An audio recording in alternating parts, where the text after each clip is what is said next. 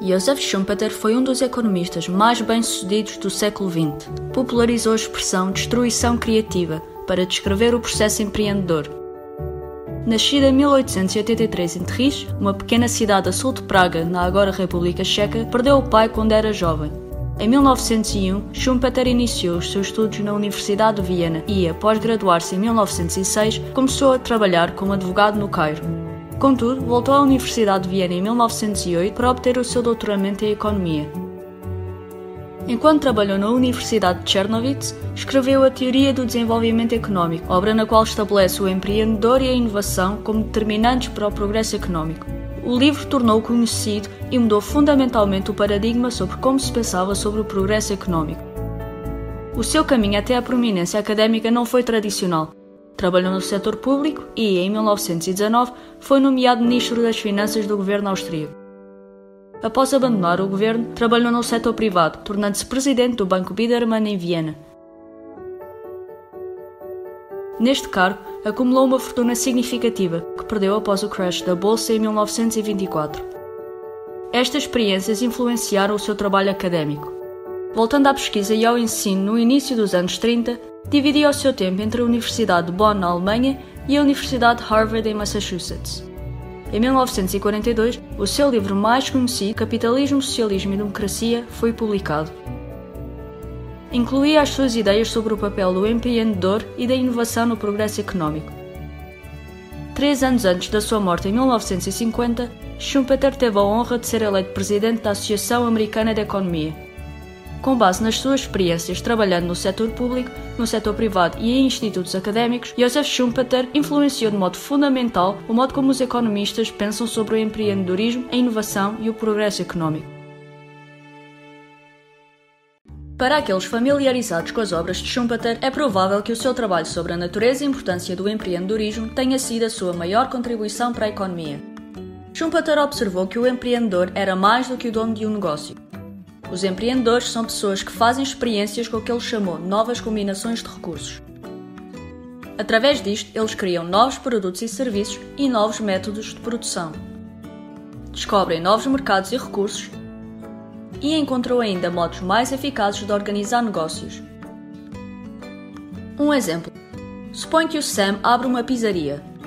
Schumpeter não consideraria o Sam um empreendedor apenas porque ele abriu um restaurante. O que torna o Sam um empreendedor, na opinião de Schumpeter, é que o Sam introduziu novos tipos de pizzas usando combinações únicas de ingredientes que não existiam antes, como ananás e bacon em base integral.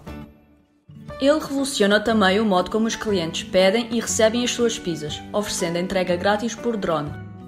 Esta inovação e experimentação leva à criação de novos produtos, serviços e mercados, que é o que torna o Sam um empreendedor, Schumpeter aborda também outro aspecto importante do empreendedorismo, o papel do lucro e do prejuízo.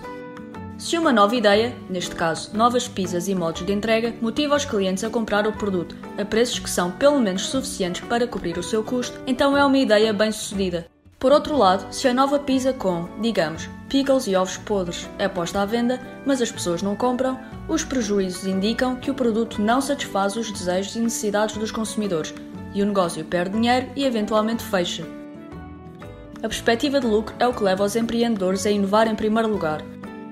Mas igualmente importantes são os prejuízos, que levam também os empreendedores e os seus recursos a negócios bem-sucedidos. Para Schumpeter, os empreendedores e os seus produtos inovadores, serviços e processos são os principais impulsionadores do crescimento económico e prosperidade. A expressão destruição criativa foi popularizada pelo economista Joseph Schumpeter para descrever o processo empreendedor. O que Schumpeter observou é que os empreendedores simultaneamente criam algo novo enquanto destroem algo antigo. Considere este exemplo. No final do século XIX, o buggy era o meio de transporte mais comum e implicava uma vasta rede de negócios e trabalhadores. As pessoas que tratavam dos cavalos, as lojas de cor que faziam os arreios e o equipamento, os ferreiros que faziam e arranjavam os acessórios metálicos e por aí em diante. Um dia, a Joana, uma empreendedora, viu o vasto potencial de lucro se os cavalos fossem substituídos por uma máquina. A Joana criou um protótipo que atraiu alguma atenção. Primeiro, estes automóveis eram uma novidade interessante que atraía alguns clientes.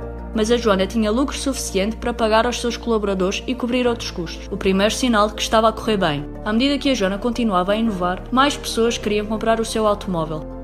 Com a receita adicional, a Joana contratou mais trabalhadores para acelerar a produção e mudou o negócio para um espaço maior, o que ajudou a baixar os preços, tornando o automóvel mais acessível a mais pessoas. Pouco tempo depois, outros empreendedores entraram na indústria automóvel e trouxeram outras inovações. Isto eventualmente baixou os preços e a procura dos automóveis aumentou, enquanto a procura dos buggies diminuiu. Esta transferência de recursos da indústria dos buggies para a indústria automóvel tinha implicações para toda a economia. Os estábulos começaram a despedir pessoas. As lojas de cor passaram a fazer assentos e os ferreiros começaram a fazer peças para os automóveis, Eventualmente, vários dos trabalhadores das indústrias antigas arranjaram emprego na nova indústria ou em outros lugares numa economia em crescimento. Uma das maiores contribuições de Schumpeter para o estudo da economia foi a sua observação de que o elemento destrutivo do empreendedorismo era necessário para colher os benefícios do empreendedorismo criativo e inovador.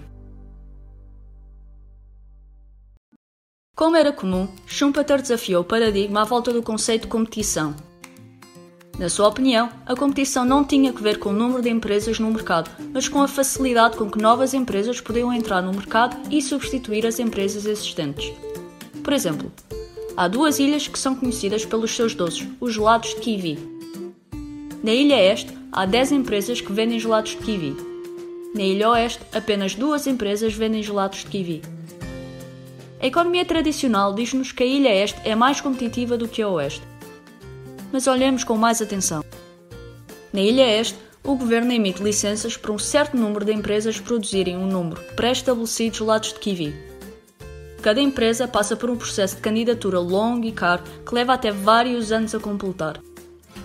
Precisam também de entregar ao governo relatórios regulamentares longos e caros todos os anos, o que aumenta ainda mais os custos. E o governo proíbe ainda que os gelados de kiwi sejam importados do estrangeiro. O resultado destas proteções é que as empresas que conseguem obter a licença para produzir gelados de kiwi conseguem exigir preços mais elevados. Entretanto, na Ilha Oeste, não há restrições no número de empresas nem na importação de gelados de kiwi. Assim, novas empresas conseguem entrar no mercado facilmente e competir com as duas empresas já existentes. Esta abertura à competição força as duas empresas a manter os preços baixos e também a inovar com novos produtos, incluindo novos sabores e serviços como entrega ao domicílio, de modo a terem vantagem sobre os seus competidores.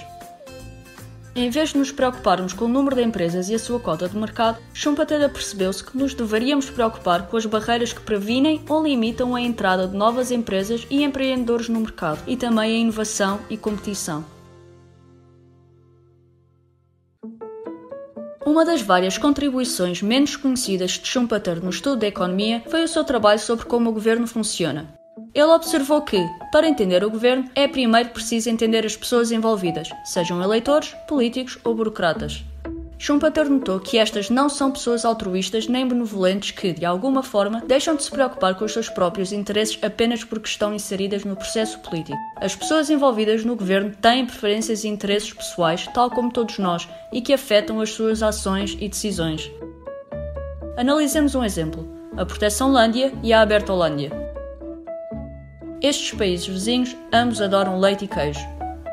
A Bertolândia prefere o livre comércio de laticínios, o que resulta em preços mais baixos e mais variedade. Mas a Proteção Lândia não. Por que esta diferença entre os dois países? A resposta de Schumpeter é o governo.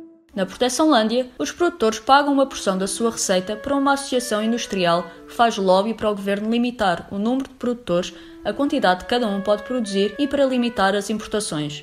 Esta associação gasta bastante dinheiro para ajudar a eleger políticos que apoiam estas políticas restritivas e faz lobby junto de legisladores que garantem que estas proteções continuam em vigor. Porquê? Porque os produtores na proteção Lândia assim têm maiores receitas e lucros como resultado. Isto significa que as pessoas na proteção Lândia pagam preços mais elevados e têm menos variedade, a Bertolândia, por outro lado, prefere o comércio livre de laticínios, o que significa que, tanto produtores domésticos como estrangeiros podem produzir e vender sem limitações impostas. A ausência de barreiras e a competição crescente na Bertolândia significa que os consumidores pagam preços mais baixos e têm mais variedade nos produtos que podem comprar. As ideias de Schumpeter sobre a natureza do governo e o papel das pessoas no processo político aprofundou significativamente o nosso entendimento sobre as decisões e ações do governo.